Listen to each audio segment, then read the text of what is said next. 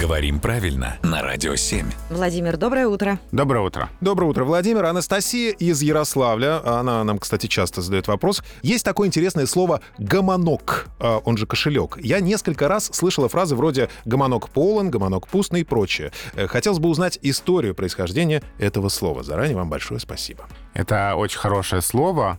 Оно есть в разных русских говорах, и у него очень большая семья родственников. Откуда все это происходит, не очень понятно.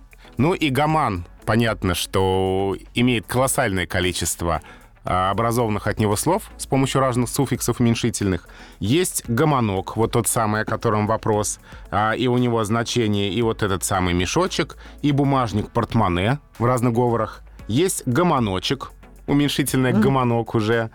Есть гаманчик, Ну, это всё сюжет- кошелечки. Да, да, да. А есть еще уральское диалектное слово гомонянка.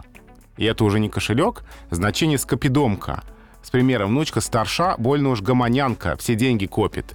То есть вот это женщина-кошель. да, то есть женщина, которая копит деньги, видимо, складывая их вот вот тот самый гомонок.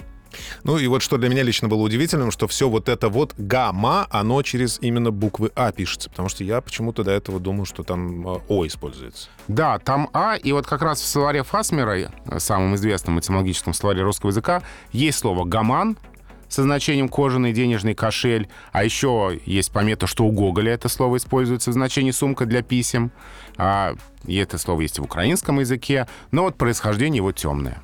То есть нам надо запомнить, что гаман, гомонок пишется только через А. Ну, по крайней мере, в словаре русских народных говорах так.